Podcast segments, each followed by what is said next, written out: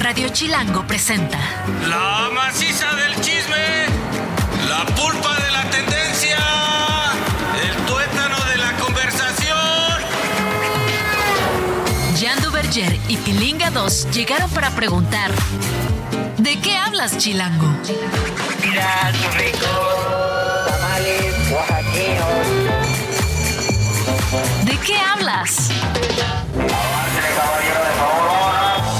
Feliz lunes, ya estamos de nuevo en De qué hablas Chilango y me gusta la gente decepcionada que ya le está cambiando el radio porque dice Jan Duvergier, es Jan Duvergier. Sí, soy Dan soy, yo soy Dan Duvergier. Yo soy Dan Juberger. El día de hoy iniciamos la semana de invitados en la silla de Jan Duvergier con una celebridad, no sé si decirte celebridad, ¿Qué será? comediante o qué. ¿Será celebridad? Yo creo que no. Celebridad más bien como Kim Kardashian, así. Sí, bueno, hay que decirle a la gente quién están escuchando en su frecuencia el 105.3 Así es. Radio Chilango. Él es Daniel Sosa en la silla de Jan Duvergier. Así es. Oye, amigo, muchas gracias por traerme de conductor invitado. Un placer, Eh, tenía que subir el rating con algo. No, hombre, no, hombre. Fíjate qué raro que... ¿Y cuánto llevan ya al aire? ¿Tres semanas? Tres semanas, Y muy ya buenas. dijo, ¿sabes qué me merezco ahorita? Unas vacacionzotas, Han ¿verdad? estado duras las últimas dos. Se me hace que me tomo la siguiente. Ah, bueno, pues, pero bueno, aquí vamos a ver si logramos ocupar este gran espacio, amigo. Oye, pues es- están a- estarán a prueba cinco personas, Ajá. cinco perfiles muy complicadamente distintos. Ajá. Este, hoy inicias este, tú con la silla de Jan Duvergier y mañana será una sorpresa que no ¿Quién sabemos será? a dónde vamos a llegar. Chihuahuas, ok. está. Ahora, como siempre, eh, iniciamos con la serie de chismecitos que define este programa, güey. ¿Ya lo has escuchado o no? Claro que no. Pues escucha esto. Toda historia tiene dos versiones o tres, contando la nuestra. Hoy hay chismecito. ¿De qué hablas, Chilango? Primer chismecito. Oye, pues el chismecito que seguro ya te lo sabes porque tú en el mundo de la comedia, la cultura pop, la farándula, lo tienes muy cercano al corazón. Ajá. Me refiero a la muerte de. Matthew Perry. Ya sé, caray. ya ¿Quién era. Matthew Perry, mi querido Daniel Sosa? ¿Qué era? Creo que era Libra, o, o qué será, ¿no? Como Virgo, yo creo. Pero, a ver, toda la gente de Friends fue sin lugar a dudas un statement, como dicen por allá, un- una referencia para todos los que nos gusta la comedia.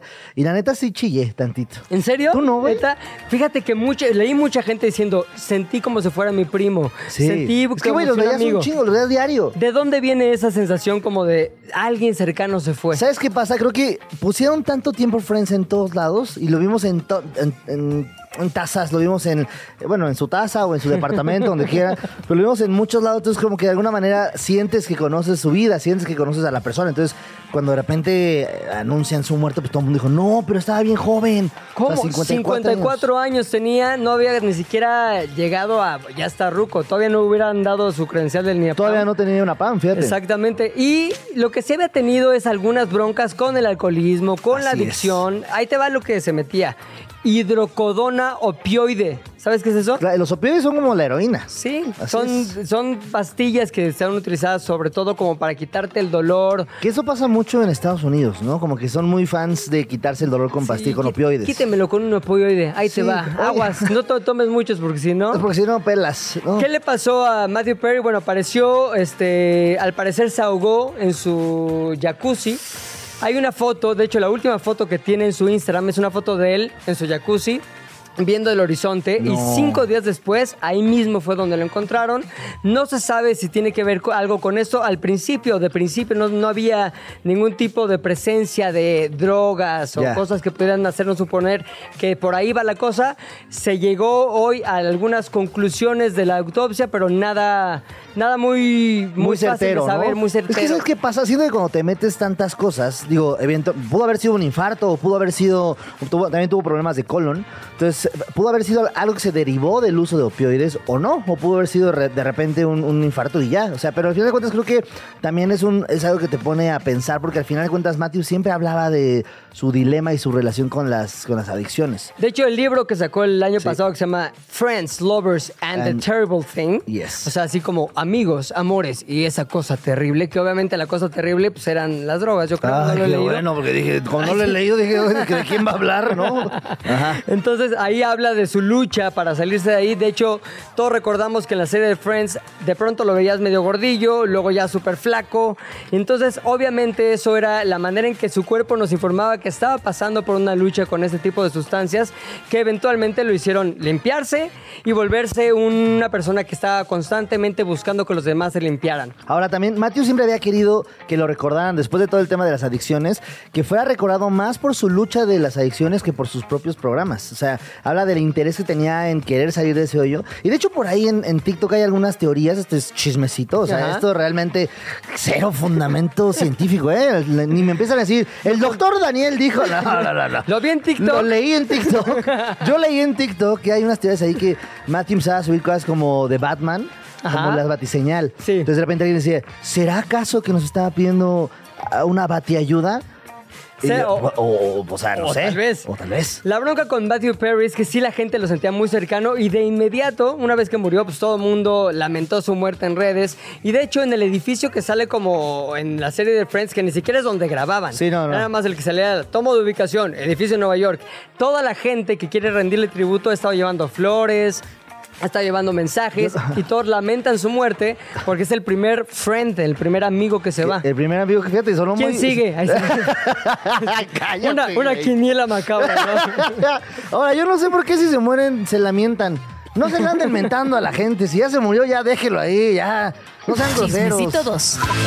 Chismecito 2, mientras en Los Ángeles, California, moría Ma- Matthew Perry, aquí se daban las, los días de la Fórmula 1 en México. Híjole, ya ni toquemos ese tema. Días, no, pues sí, es el chico- segundo chismecito. Día que culminó ayer con la carrera, pues, se llama ¿qué? La carrera principal. Ese es el Gran Premio de México, el de- Gran la Premio de carrera. México, la carrera, porque antes es como que calificación. Sí, entonces vamos a ver quién sabe primero. No, yo voy segunds. No, yo voy primis. Ah, tú lo... Así, así es lo que pasa en el Gran Premio. Para gente que no sea fan de la- del deporte... eso ¿Como yo? Exactamente. Es, Es que siempre está aquí Jan, que Claro. nos dice, mira, se trata de esto, a ver, tú cállate Es- en este momento, sí. yo te explico. es muy sencillo. El Gran Premio es muy sencillo. Primero llegan y se, se aclimatan. Ajá. ¿Qué pasó? ¿A dónde vamos? Ya vi la pista, está buena. Ah, está buena, sí. Después de eso, viene el día 2 de la, de la clasificación. Ahí se ponen a ver quién va primero. Ajá. No, yo llegué primero. Y ya otro llega otro güey. No, no es cierto, yo llegué después. Y se ponen a esta que dice, no, primero vas tú, el de rojo, luego el de azul y el de verde. Y ya el día de la carrera, el domingo. En la carrera. Ahora sí, vámonos. Entonces todo el mundo este, que estaba ahí esperando ver a Checo Pérez ganar la carrera. Ajá. Y gastaron así infinidad de dinero. ¿Quieres escuchar un audio? De hecho, ese audio lo vimos en sopitas.com. A ver. Que tiene que ver con cuánto gastó la gente para llegar a ver a Checo ganar. 89 mil pesos. 89 mil. 7 mil dólares. Eh, la mayoría, lo más caro, fueron las entradas y después los boletos porque venimos desde Costa Rica. Pues los boletos, 40 mil cada uno. ¿Cuál- qué? Somos cuatro. 15 mil de hospedaje Y pues, y pues 40 400 de transporte. en los boletos eh, fueron 20 mil pesos. En la avenida de Uruapan a México. puedo creerlo. fueron- A ver, la gente gastó en venir, en llegar, en los boletos. Claro. En que la garnacha fuera. Claro, Gastaron claro. muchísimo, todo obviamente porque todos tenían la esperanza de ver a Checo ganar.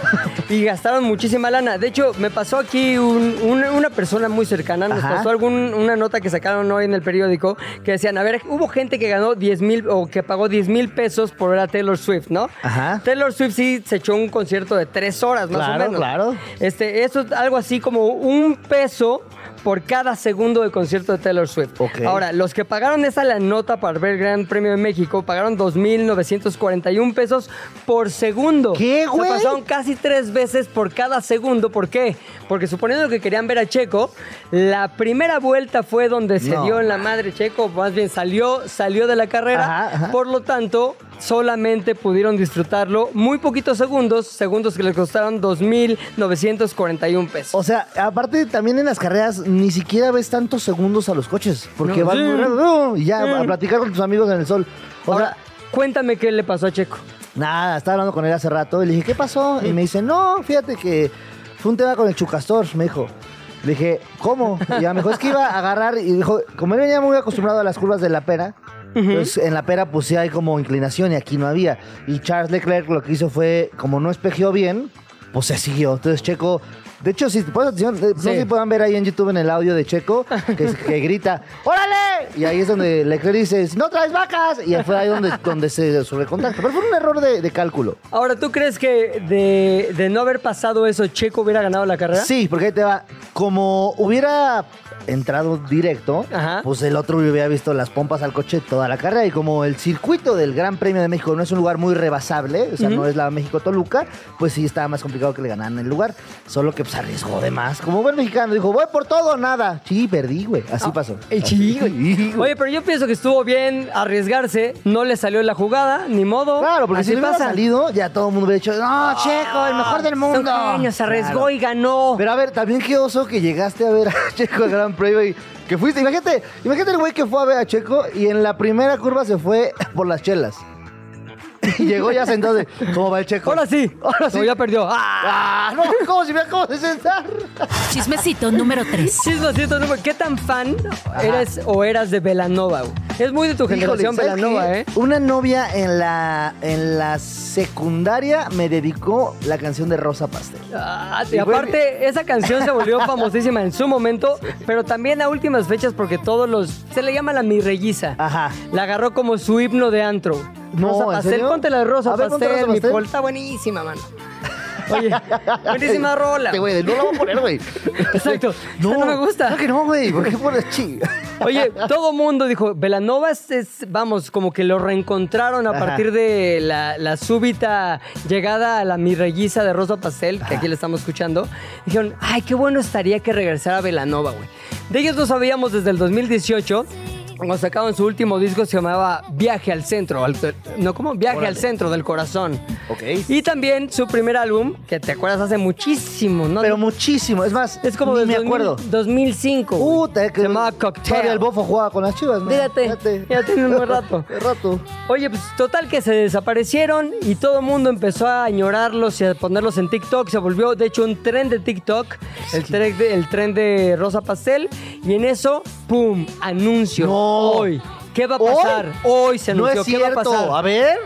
Se publicó en la cuenta de ex de Belanova que van a estar Ah. próximamente en un festival allá en Texas que se llama el Bésame Mucho. Ah, claro, güey. Y todo el mundo está esperando por verlos otra vez. ¿Cómo estará la vocalista a años después? No, yo creo que va a estar bien concentrada. Sí, la ¿no? verdad. Y cantando padre. Aparte el festival va a estar bueno porque van a estar los Tigres del Norte. O sea, va a haber este- escenarios como de los oldies, va a haber escenarios para los poperos, va a haber escenarios para los rockeros. Y ahí les va, va a estar los Tigres del Norte, grupo, eh, fíjate, en el escenario que se llama Las Clásicas. Se llama. Ajá. Va a estar ¿Quién los, va a estar ahí? Los Tigres del Norte, Grupo Frontera, Bronco, Alicia en el... Ah, no, Alicia Villarreal, Ramón Ayala, Duelo Pesado, entre otras grandes luminarias de esas épocas. Ahora hay otro, otro, este, Otro stage escenario, que sí, se sí. llama ¿cómo? Se llama Banda Stage. Ojo, en el stage de los clásicos, al lado no van a vender chelas, pero van a vender mucho eucalipto, van a vender mucho este marihuanol para que aguanten ahí el rato. Ahí va a estar Cuisillos, También. el Recodo, la MS, la Ajá,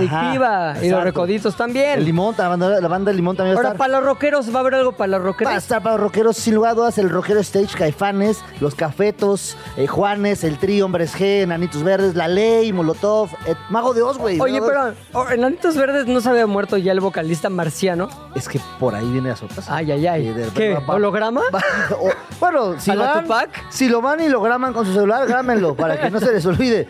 Si no van, no lo gramen. Holograma de marciano, güey.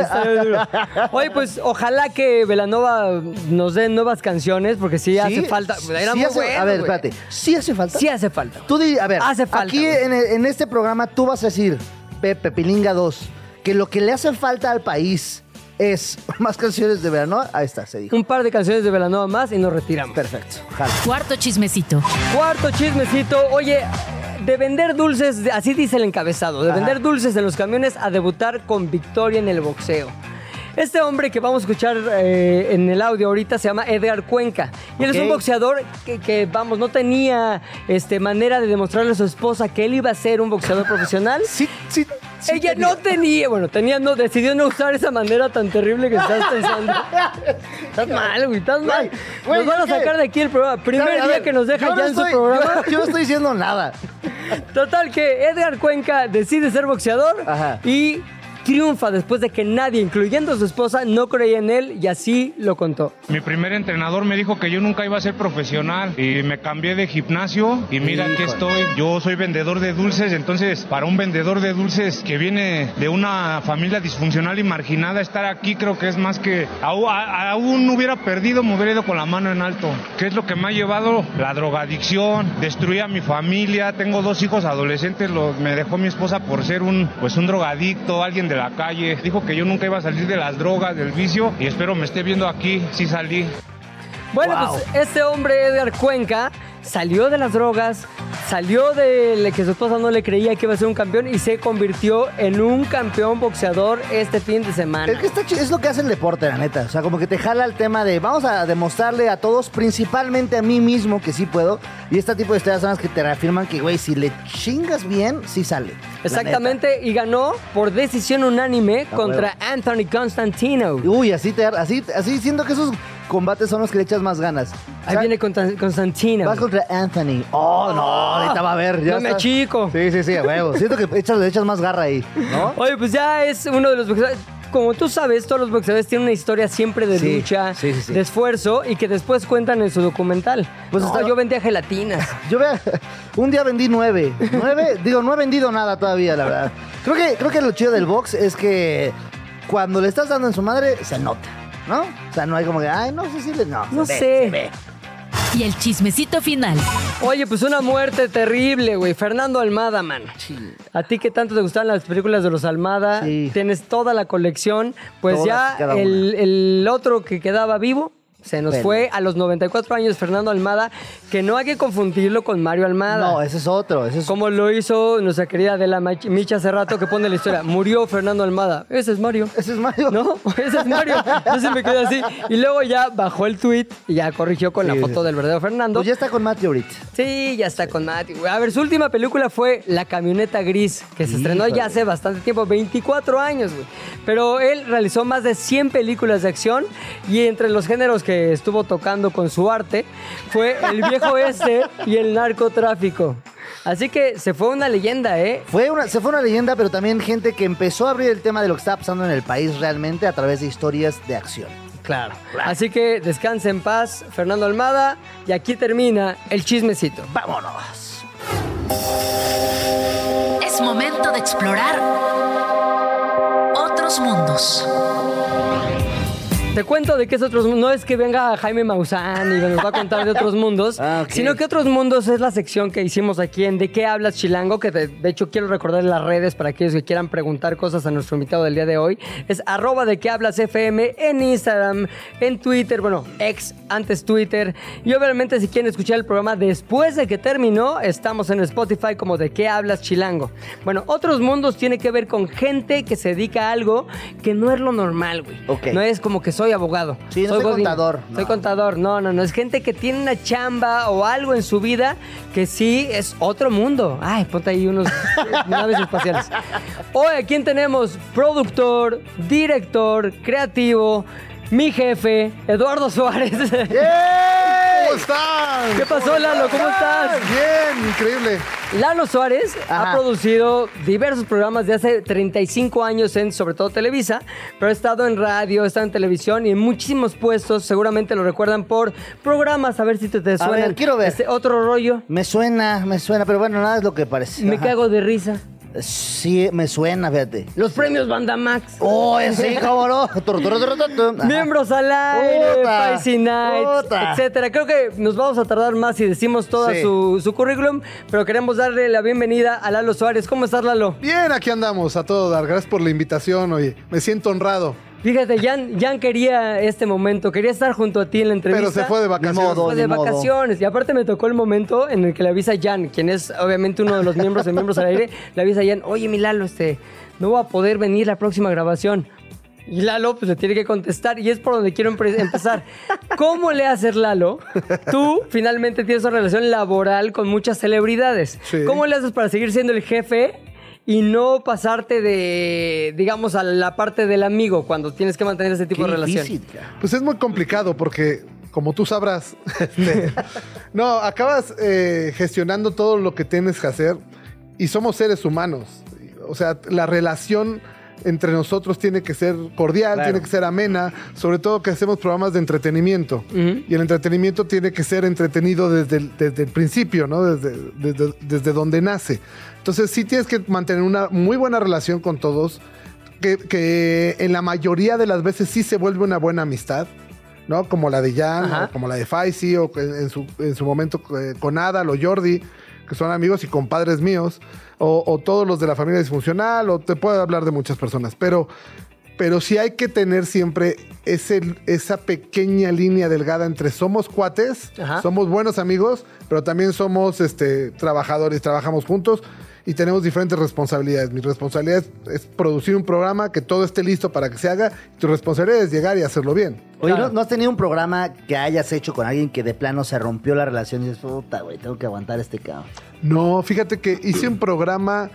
Hice, yo dirigí un programa que se llama Gran Musical. Ajá. Uy, aquellos tiempos. Puta, qué- cuando rato, cuando acabó siempre en domingo, que lo conducía Marco Regil. Ya. Y Marco Regil le decía al productor que era Alexis Núñez, decía, ¿y qué hace ese niño dirigiendo el programa? ¿Por qué lo va a dirigir No, él? tú eras ese niño. Yo era ese niño. Pues porque es muy bueno, porque además siempre me he especializado en programas en vivo. Entonces no le gustaba que yo lo hiciera y no le gustaba que yo lo hiciera. Y de hecho tuvo muchos problemas por el productor, por eso y por otras cosas más. Y el programa no duró mucho, mucho tiempo al aire. Y luego me lo encuentro trabajando otra vez en Los Cinco Magníficos con los Galindo. Ajá. Hacíamos el circo y tampoco estaba muy a gusto. Y luego me lo vuelvo a encontrar haciendo Hazme Reír. Y, este, y tampoco estaba muy a gusto conmigo. Hasta que un día tenemos que trabajar directamente yo de productor y él de conductor. En, eh, en Recuerda y Gana, que hicimos 80 programas para Canal 2 hace como. Fíjate que no me cinco acuerdo, seis ya años, perdí. ¿no? No, ya perdiste. Ah, ¿no? ok, Que Era un programa de concurso de generaciones con famosos y todo esto. Y, y lo primero que le dije cuando llegué, le dije: Hola Marco, ¿cómo estás? Sé que nunca has- has sido fan de mi trabajo. Yo sí soy fan del tuyo. Y hoy por fin vas a conocer lo que soy yo como productor y no solo como director. Te voy a, te apuesto que después de esta primera semana, si a ti no te gusta o no te, o yo no estoy a gusto, hablamos, nos sentamos y tratamos de Solucionarlo, de solucionar ¿no? todo esto. Y a los tres días me dijo, güey, no te conocía así, trabajas muy bien, estoy feliz, estoy contento y nos hicimos buenos amigos. Órale. Ahora, aquí me, me interesa una- rescatar una cosa muy importante. Esto que tiene que ver con cómo trabaja hoy Lalo Suárez, Ajá. Pues habla de una carrera de 35 años, ya nos dijo en la televisión. Sin embargo, ¿cómo empezó esa carrera y cómo fue aprendiendo eh, Claro. el, el tipo de productor y el tipo de profesional que es hoy en día? Claro, porque ya lo sabe hoy, ¿no? Pero eso Claro. lo vamos a saber solamente después de este corte. Órale, qué smooth. No, hombre. ¿Qué es? ¿De qué hablas? Ya regresamos a ¿De qué hablas? ¿En qué estábamos? Estamos con el conductor invitado en la silla de Jan Duverger, Daniel Sosa. Sí, señor. Pero también con nuestro invitado de Otros Mundos, el productor televisivo Lalo Suárez, que nos lleva Sí, a contar señor. algo Sí. muy interesante. Pero a ver, tú, tú lo dejaste muy tenso el ambiente. ¿Lo? Cuéntanos, cuéntanos. eh, regresemos, por favor. Yo hice un recuento de todo lo que hoy es Lalo Suárez en términos de el profesional de la televisión. Pero, ¿cómo empezó Lalo Suárez? Sí, Lalo, ¿cómo, ¿Cómo, fue su empezaste? inicio en televisión? Fue muy eh, graciosa esta anécdota. Permíteme contar. La gente se va a interesar mucho. No, eh, pues a mí siempre me gustó esto. Mi vida yo creo que cambió el día que eh, encontré una videocasetera Ajá. este, beta en mi casa enorme que llevó mi papá y de ahí empecé yo a, a- a jugar con los cablecitos y yo tocaba, era DJ, no, no como No, no, no. Erwin, ¿verdad? No, como era el DJ Erwin, pero este, pero yo sí tocaba Erwin and Fire, ese tipo de grupos, en, en fiestas, bodas y eventos especiales. Entonces tenía este rollo de, de mezclar la música y dije, ¿por qué no le meto música a los videos? Y así me fui metiendo hasta que dije, pues quiero ver qué se hace, cómo puedo eh, evolucionar. Total que mi abuelo eh, fue uno de los pri- primeros locutores, el primer comercial Ajá. de televisión lo hizo mi abuelo. ¿En serio? Sí, así como lo ves. Y me dijo un día, estudia computación, mijo. Eso es lo que con eso te vas a ir. Y no me sirvió de un carajo. Aventé, dos vacaciones Sí, de verano y me enseñaron 10 print, no sé Ajá, qué. el- o el MS2, no no sé qué. programar. Puro programa basic horrible que no se va para nada. Pero bueno, entonces me dice, oye, este, ya estudié, ya estudié computación, abuelo. A ver, déjame ver qué puedo-". Y me consigue entrar a Cablevisión. O sea, fuiste un Nepo Baby. Nepotismo. Te voy a no, espérate. Me consigue entrar a Cablevisión un 14 de junio de 1988. Yo tenía 17 años. ¿Y tú, Daniel? También. Ah. sí, yo también. Yo, También. yo apenas ya cumplílos. Como soy de noviembre, sí lleva más. Exacto. sí. Ajá. Apenas. Apenas, sí. Pero bueno, este, y entro ahí y me deja así como niño en kinder. Sí. Pásale, allá están tus, ve a tu salón. Y no volvió a ir nunca más mi abuelo. No. Entonces yo llegué como el nepo, ¿no? Ajá. Oye, fíjese que no, que me recomiendas. ¿Y tú qué sabes? Pues vengo a aprender. Y no jale cables porque ya no se utiliza no eso, porque ya además ya está prohibido. Este, te cancelan. Este, pero sí serví cafés, saqué copias y nadie me pelaba. ¿Y Nadie, aprendías algo en el proceso? Nada más nadie, hacer buen café. Nadie me pelaba. Nada, nada, O sea, aprendías por tu cuenta, imagino. Aprendí por mi cuenta. Me quedaba todas las noches con los operadores de videotape y ellos me enseñaban a editar, a montar las cintas, todo, toda la parte técnica me la, me la enseñaban los operadores de videotape. Y entonces yo fui haciendo cosas sin que nadie se enterara. Y Bueno, ahorita ya se enteraron. Sí. digo, la gente está escuchando, ya están. Sí, claro. Pero entonces terminaron las vacaciones y dije, pues ya me van a dar las gracias. Y, y no, ahí me decían, vienes mañana, ¿verdad? Vienes mañana, vienes mañana. Y yo iba, yo seguía yendo, seguía yendo, ¿Te seguía acuerdas qué programa era o qué? No, no, no, él, él era el departamento de promoción de Cablevisión. Ya Ah, eran ok. promos así. Te- eh, era muy chistoso. En esa época, en Cablevisión, tú podías ver los anuncios gringos. Sí. Y se dieron cuenta que le estaban dando publicidad a mucha gente sin que la pagara.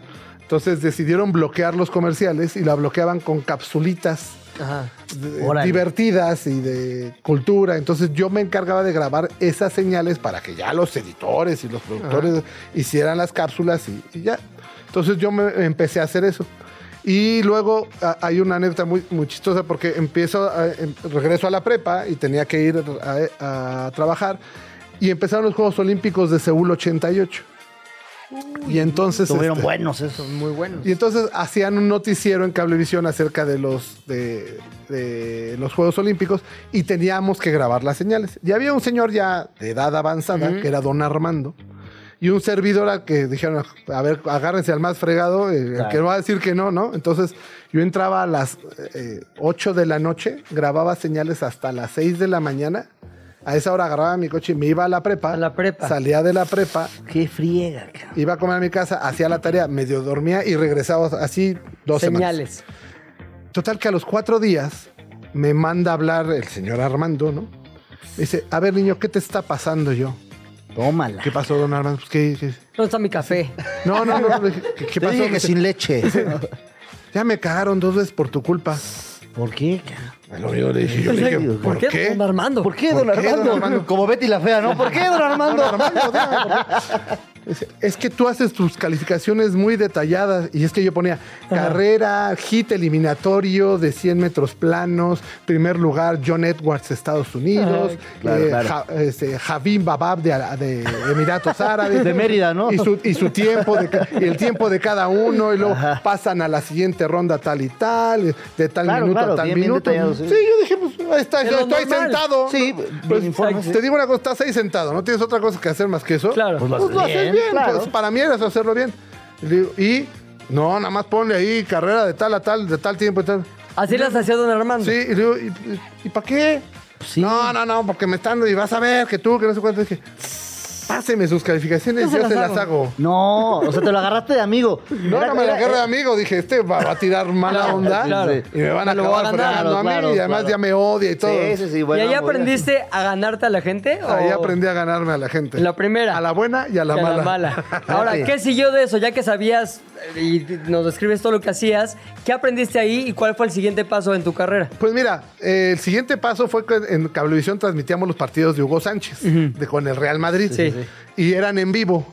Entonces, mi siguiente paso fue armar el resumen del, Órale, del qué cool. ¿Tú escogiendo qué Yo escogía las, ima- eh, las imágenes, siempre me gustaron mucho los deportes, sabía este, que si la repetición y que la O sea, tú armaste el gol de Logroñez. de No. yo estaba en el, yo estaba ahí cuando fue el señor gol. El ¿no? señor gol, sí, sí, sí. Ajá. De Hugo Ese, Sánchez. ese lo voy a quitar, no estuvo tan bueno. No, pero de- deja tú. Yo me sentía realizado. Claro. O sea, Sí, pues hablaba sí, al Santiago Bernabéu, porque hablaba al Santiago Bernabéu.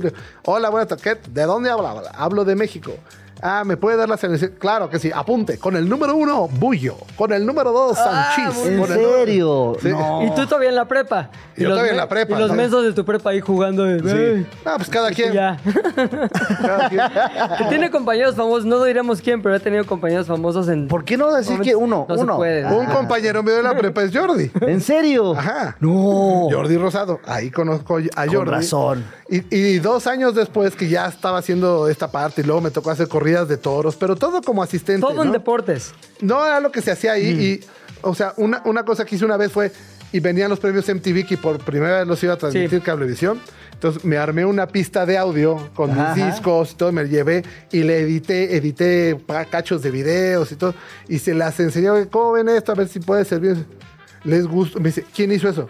Y yo, yo, ¿a qué hora? Pues en las noches, cuando ustedes se sí, van, yo me quedo y lo, lo- lo- está mal. O sea, dije, Sí, me van a "Ah, ya la otra me van a vez". correr o qué. ¿Qué dijo don Armando? No sé. Don Armando ya se fue. Este, total que me dice, no, está muy bien. Y acabó siendo el promo del evento. ¡Órale! Lo que tú hiciste. Lo que yo hice.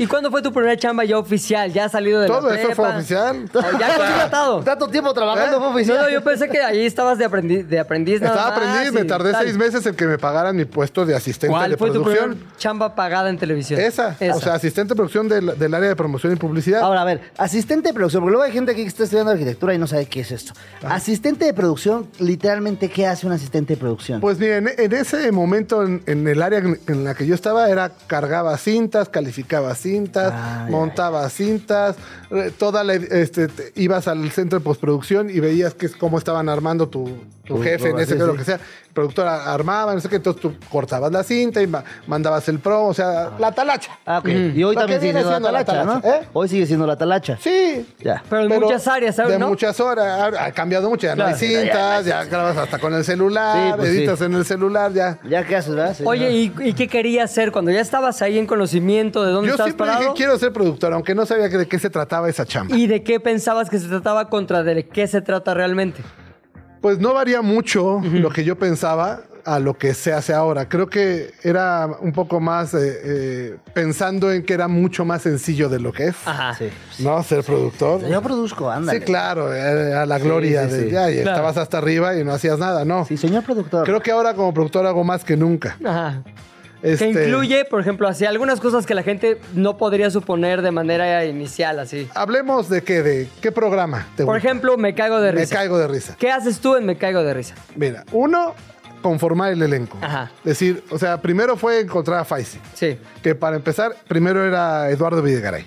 No. Ok. O sea, fue el primer Él conductor fue el primer que tenías en la conductor. lista. no, y hablé con él y grabó promos y todo. Y a la hora me dice, ¿sabes qué? No pude romper mi contrato con la sopa. Iba a ser la sopa. Y no puedo hacer esto. Y nos quedamos sin conductor. Tómala. Nosotros acabamos de terminar de trabajar juntos haciendo turno Turno turno. nocturno. Que ahí fue la primera vez que trabajamos juntos. ¿Esto en qué año fue? ¿En era el primer- 2014? 2013, ¿no? 2000, sí. 2013. 2013. Y Me Caigo de Risa empezó en 2014. Y entonces, buscando y buscando, buscando, buscando, este Rodrigo Ramírez de la producción me dice, ¿no has visto Fox Sports? Hay un chavo bueno que se llama... Claro, Faisal?" que estaba con Ah, Jan también, creo, Sí, ¿no? estaba Sí, con sí, Jan. Exacto. Y entonces le digo, sí, pues estaba- lo podría hacer bien. Le digo a la gente de Televisa, oye, fíjate que no, no, no, ya me han dicho varias veces el nombre de Faisy, no, no creo que le haga. Pues ya nos faltan tres meses para entrar al aire. ¿Qué hacemos, Creo sí? que es mi mejor apuesta. Pues Claro, a ver, claro. háblale. Entonces el Bazooka me consiguió el teléfono de Faisy. Claro, estaban ya esa Exactamente. época, no, sí. estaba en el Tlacuache. Es Tlacuache, Tlacuache la Tlacuache, cierto, y la cierto, Y mañana. entonces hablo con él, va a la oficina, hacemos el, el- el- la prueba de todo esto y se queda. ¿Es una prueba grabada lo que se hace? Se hizo, ¿O ¿Cómo es el se hizo proceso ya de, con, con- de castear a conductor. alguien? Pues, En ese caso de Faisy pues, ya está- teníamos el foro y todo hecho. Sí. Pues ya estábamos para empezar con Eduardo. Eduardo nunca llegó al foro, Ajá. pero Faisy sí. Y a la, lo que es ahora la familia funciona, que en ese caso, eh, en ese momento era el elenco. Sí. yo tenía ya a Fazlich, tenía a Margalef, tenía a Regina Blandón, a Lechuga, a Zoraida y a Violeta Isfel Sí. y a Fátima Torre. Y después en los primeros ensayos llegó Mariana Echeverría Ujú. y se integró ahí, que ese fue el primer elenco. Pero luego, después de varias pruebas y que a Faisy lo trataban de que no, y bájale, y hazlo así, ya hazlo así, decidimos, le dije a Faisy, "Ah, ah, hazlo como tú quieras Sí. y vamos viendo. ¿Qué estabas buscando tú en ese conductor? Pues mira, una cara nueva, Ajá. una, una persona que tuviera estructura. En televisión es muy, muy Sí. difícil que la, que la gente que esté conduciendo tenga estructura, que sepa de dónde vengo, a dónde voy y qué tengo que hacer con este contenido para que funcione. Y Faisy lo hacía muy bien, la verdad. Desde el principio Faisy lo hizo muy bien. Eh, y tenía que tener el, el manejo y el control del elenco. Claro, que no se este lo caso, comiera, ¿no? Exacto. Sí, sí. Y el elenco entendió que él era el que los iba a llevar. O sea, realmente se dieron muy bien las cosas. Entonces, ¿qué buscaba en Faisy? Eso. Que tuviera la estructura y que pudiera llevar, llevar las cosas, que supiera cuándo parar y cuándo acelerar. Y todo, y todo eso nos costó un año de trabajo, ¿eh? Toda la primera temporada se fue fraguando lo que es Me Caigo de Risa. ¿Recuerdas algún momento donde dijiste, ya cuajó, este güey ya lo domina?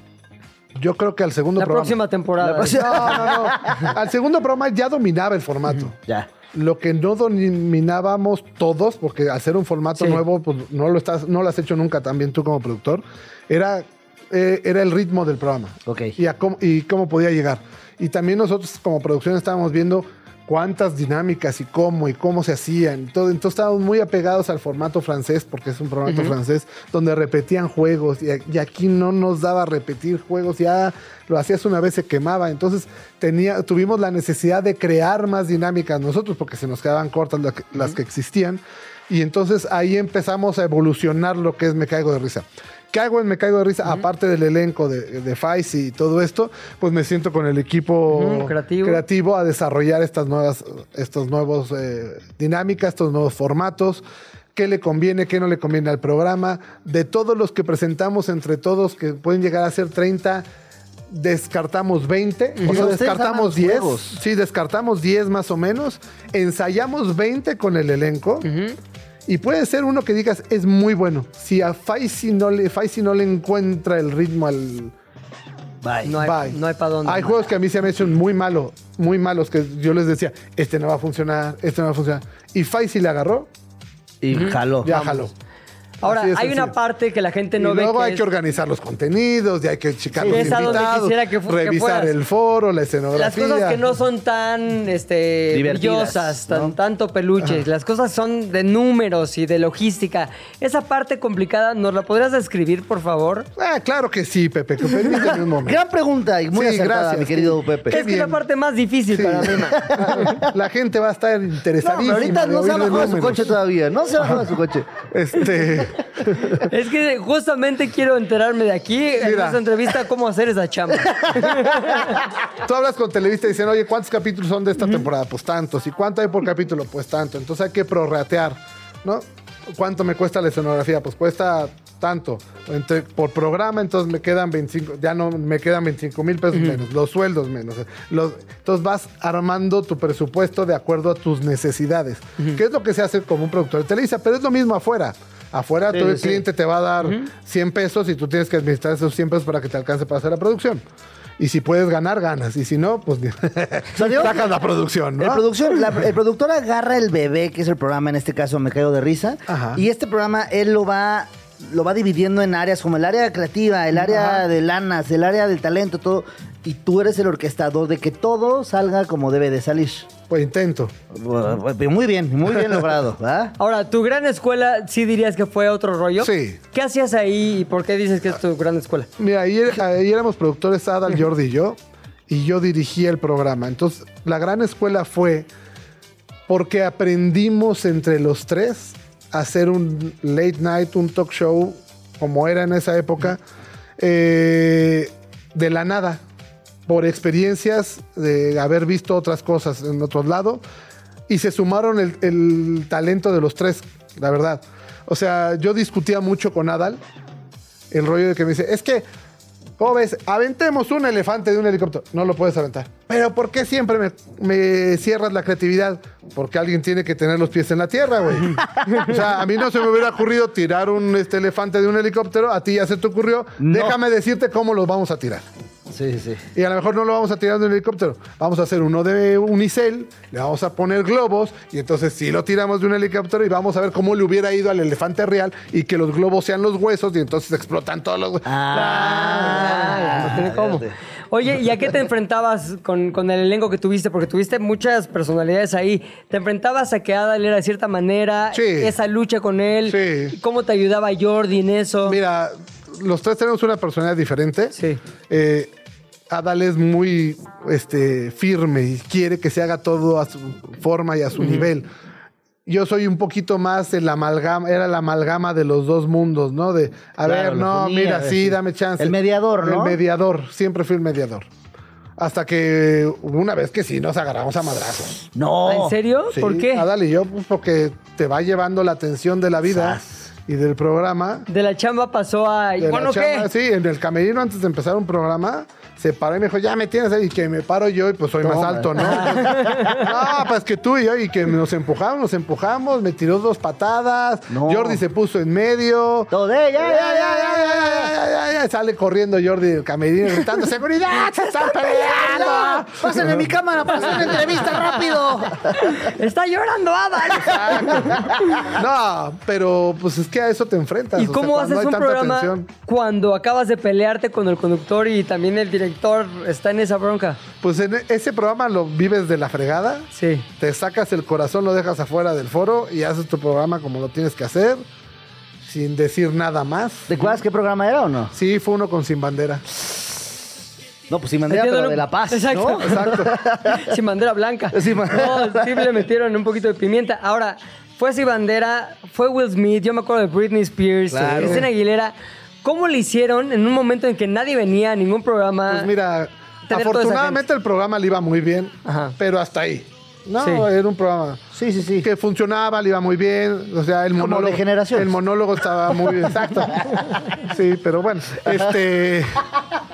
Era otro canal. Pero llegó un momento que de repente Jordi me dice, oye, acabo de ver a Britney Spears en la televisión española, en un programa de televisión. ¿Por qué cuando vienen a México no vienen a los programas? Digo, pues no sé, yo creo que a lo mejor, a lo mejor nadie lo pide. Dice, vamos a hacer una cita con las disqueras. Este es vamos- Jordi. Jordi me dijo, vamos a hacer una cita con las disqueras y vamos a platicarnos. Órale. Entonces hicimos cita con todas las disqueras que ya nos conocían. pues, entonces nos recibió todos los directores de disqueras y le decimos, oye, ¿qué necesitas para que pase esto? No sé, nadie me lo había pedido.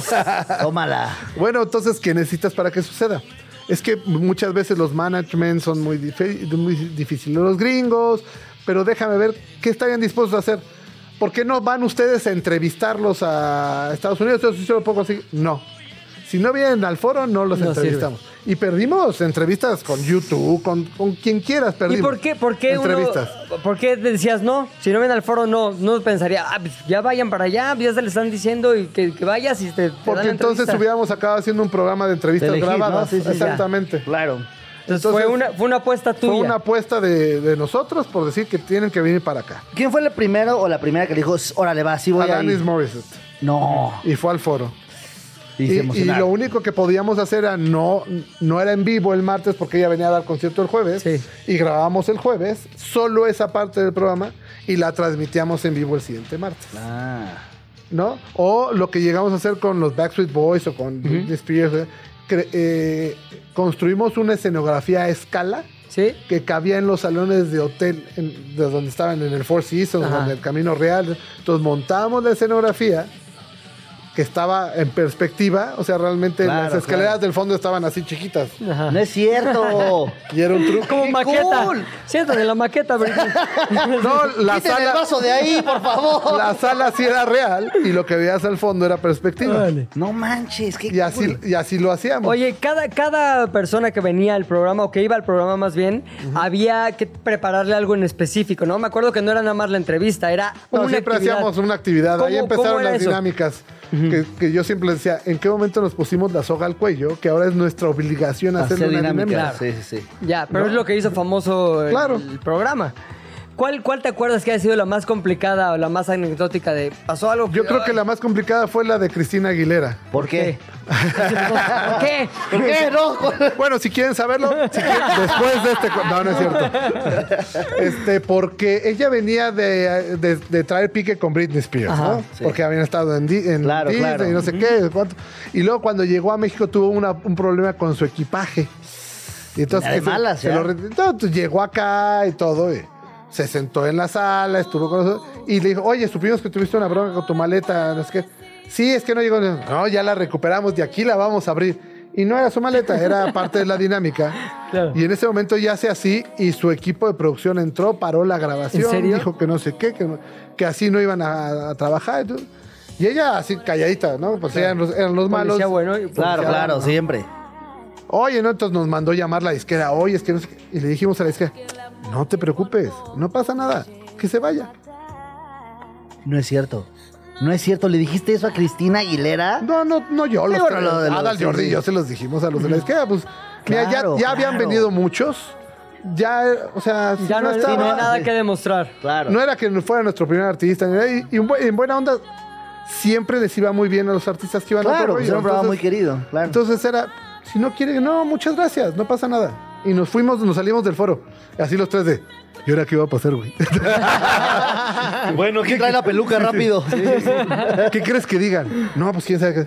Cinco minutos después tocaron la puerta del camino. No, sí, sí, lo vamos a hacer. Ah, órale, gracias. Ah, bueno, está bien. No, que sí te traigas la maleta. ¿no? Pero ella siempre en buena onda. Ella siempre en buena onda. Claro. Y cuando continuamos la entrevista, Ada dijo, oye, no, no, no, no, yo, yo sí estoy bien. Ya sabes cómo. Ya era". sabes cómo es la Así gente. es. Ya sí, hicimos sí, la sí. dinámica, esto, clases de español, que traía un disco de Mauricio Castillo con el ABC del español. Entonces ponían el disco y eran las clases que ya había este, Claro. tenido para aprender español. Ya. Y la ¿Cómo era el proceso para llegar a esa dinámica? ¿Se juntaban, hacían una Todos. junta y decían, a ver, ¿por qué no? Toda la junta de producción decíamos, ¿y ahora qué le hacemos? Este, pues se me ocurre esto, no, esto no, pero si le damos la vuelta, ah, pues esto puede ser. Igual era el monólogo. Sí. ¿eh? El monólogo es de qué vamos a hablar esta, pues no sé qué se les ocurre. De los baños. Órale, entonces ahí armaban Órale, el pues de los baños. Sí, porque es horrible entrar a un baño y que esté un tipo ahí con un papelito atrás de ti Claro, mientras haciendo claro. pipí. O que llegues y el, el de, el de al lado se asome, ¿no? Y dices, Fíjate. oye, ¿qué te pasa? Y entonces las chavas también decían, no. En el- apuntando. ajá, en el baño de mujeres también pasa esto y esto y esto. Y es horrible porque siempre está sucio. O cuando llegues está todo pegostioso abajo. Claro. Entonces, así se iban eh, Armando, armando, las anécdotas. eh, ya sea Gerard Jalife o, o Mauricio O Mau. Jalife, que eran los, los escritores que uno pri- primero que el otro, le daban estructura y antes del programa lo leíamos otra vez ya en Petit Comité y veíamos qué se quedaba, qué corregíamos, qué... y luego ya Adal hacía su magia. Eso en el stand-up se conoce como el tallereo, que el tallereo es básicamente justo eh, traer bullets y poner observaciones que todo el mundo se identifica y con base en eso hacer Sí. estructura de chiste. Entonces, obviamente, lo ve. Por eso todos los estandoperos vimos otro rollo y nos enamoramos porque era la esencia de hacer comedia, fíjate. Ahora es la primera vez que se hacía stand-up en un programa de televisión en México. Yo creo Porque que sí. sí era stand-up. Mira, realmente, yo ¿no? creo que el, el primero que lo hizo fue el Loco Valdés. Ajá. Sí. Porque él lo hacía solo, pero sin estructura. Claro. Él, de lo que se le iba- Y el monólogo sí se dio por estructura. Que el monólogo nació porque queríamos hacer algo como lo hacían los gringos, pero los gringos hacen o noticias. Sí, sí, son más o bullets, sí, informativos. bullets de- o sea, recuperan cositas de, de lo que está pasando y hacen. Y aquí, cuando estábamos haciendo el piloto, que lo hicimos en Telecable de Puebla, porque Ajá. empezamos ahí. Adal empezó a hablar que si traía metido el calzón y que no sé qué, y como que a poco no tú no te la, ay, porque cómo te lo sacas, y de ahí lo vimos, dijo, si hablamos de un tema con este tipo de cosas donde la gente se identifique, podría funcionar. Tómala. Y en Puebla empezamos a hacer, pues entre los tres hacíamos unas ideas y hacíamos algo de 20 minutos, 15, 20 minutos, que era la rutina de Adal, y acabamos siendo monólogos de 45, 50 minutos cada martes, ¿no? Y también se hizo un programa largo, ¿no? Se trasnochaban ahí. Empezábamos de 9 a 11 y después ya, oye, danos chance, bueno, de 9 a 12. No, pues ya después de las 12 ya ni, entonces síganse hasta que acaben. No. Como Verónica Castro, ¿no? Mala noche, no. Y el día que más tarde acabamos fue con Alejandro Fernández, que acabamos a las 5 y media de la mañana. Porque él estaba cantando, cantando. y Yo le decía, Adal, ya son las Ya, 4, güey, ya. ya, vámonos. Estuvo, ya. ya. Entonces se acercaba y le decía, ya ahorita, Adal, ahorita, ahorita. Canto Granada y nos vamos. Órale, pues, mi Alex. Y cantaba y cantaba y cantaba y cantaba. Pasaba otros 40 minutos y entonces entraba otra vez. Mi Alex, yo creo que, claro que sí, claro que sí, ya. Canto Granada y nos vamos. Y hasta las 5 y media de la mañana cantó Granada. Y la cantó mal, se desafinó. Oye, pues aquí no tenemos más tiempo. Aquí no es este, Canal 5 Chihuahua. en 2003. Pero quiero agradecer, la neta, primero a Lalo Suárez, nuestro Ah, invitado de Otros. Mundos, por contar estas anécdotas. Lalo, tus redes, cosas que, que ofrezcas en Pues ellas. nada, Lalo Suárez en, en Instagram por si me quieren seguir para ver más cosas. ¿Qué subes? Que subo co- puras cosas de los programas que hacemos. todos los jueves. No se pierdan a las 9 y media de la noche por Unicable Miembros al Aire, 10 y media Faisy Nights. Y los jueves en la noche después del Noti está libre una serie de comedia que acabamos de hacer. Y, próximamente regresa el 6 de noviembre la segunda parte de la segunda temporada de ¿Cuál es el bueno? a las 8 de la noche por el Canal 5. Ahí está, Ahí nada está, más. papá. Daniel, Ahí está. Muy bien, Amigo. ¿cuándo trabajas con Lalo Suárez? Cuando me invite yo Cuando feliz. quieras, ya te dije. ¿Cuándo? Vamos a armarlo de una vez ya. Pues aquí se van a enterar porque aquí se nos acabó el tiempo. Esto fue ¿De qué hablas? Pero esa duda en tus redes, ¿cuáles son? Mis redes son arroba Adal Ramones, todas cosas de otro rollo y bueno, ahí arroba Daniel Sosa, los quiero mucho. Uy, Los quiero mucho yo a ustedes, gracias. Esto fue todo. Síganos en De qué hablas FM en todas las redes y también si no escuchado el programa De qué hablas Chilango en Spotify. Yeah. Adiós. Se terminó la plática por hoy, pero nos escuchamos mañana, a la misma hora. ¿De qué hablas, Chilango? Radio Chilango, la radio que... Viene, viene, ¿eh?